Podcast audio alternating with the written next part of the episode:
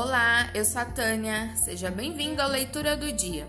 E o texto escolhido para hoje foi Lucas 15, do verso 11 ao 32. A parábola do filho pródigo.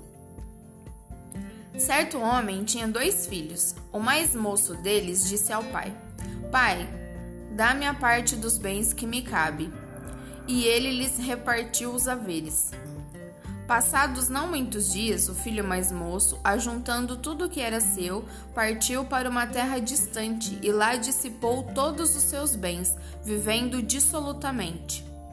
Depois de ter consumido tudo, sobreveio àquele país uma grande fome e ele começou a passar necessidade. Então ele foi e se agregou a um dos cidadãos daquela terra, e este o mandou para os seus campos a guardar porcos.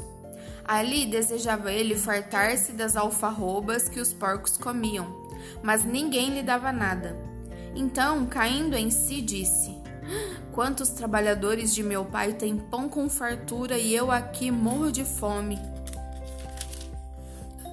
Levantar-me-ei e irei ter com meu pai, e lhe direi: Pai, pequei contra o céu e diante de ti, já não sou digno de ser chamado teu filho.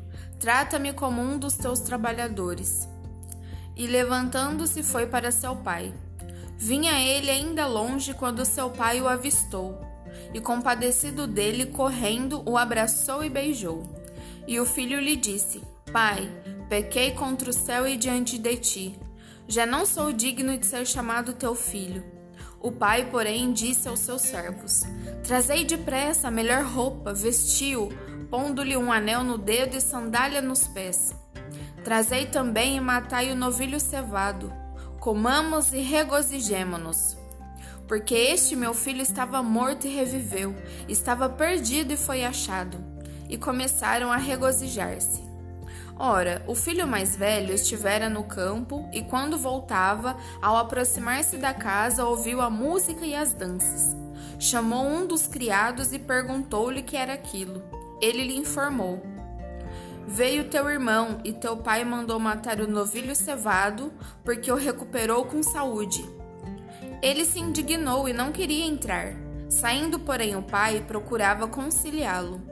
Mas ele respondeu a seu pai: Há tantos anos que te sirvo sem jamais transgredir uma ordem tua, e nunca me deste um cabrito sequer para alegrar-me com os meus amigos. Vindo, porém, este teu filho, que desperdiçou os teus bens com meretrizes, tu mandaste matar para ele o novilho cevado? Então lhe respondeu o pai: Meu filho, tu sempre estás comigo. Tudo o que é meu é teu. Entretanto, era preciso que nos regozijássemos e nos alegrássemos, porque esse teu irmão estava morto e reviveu, estava perdido e foi achado. Que o seu dia seja incrível. Que Deus abençoe a você e a mim. Até a próxima. Tchau.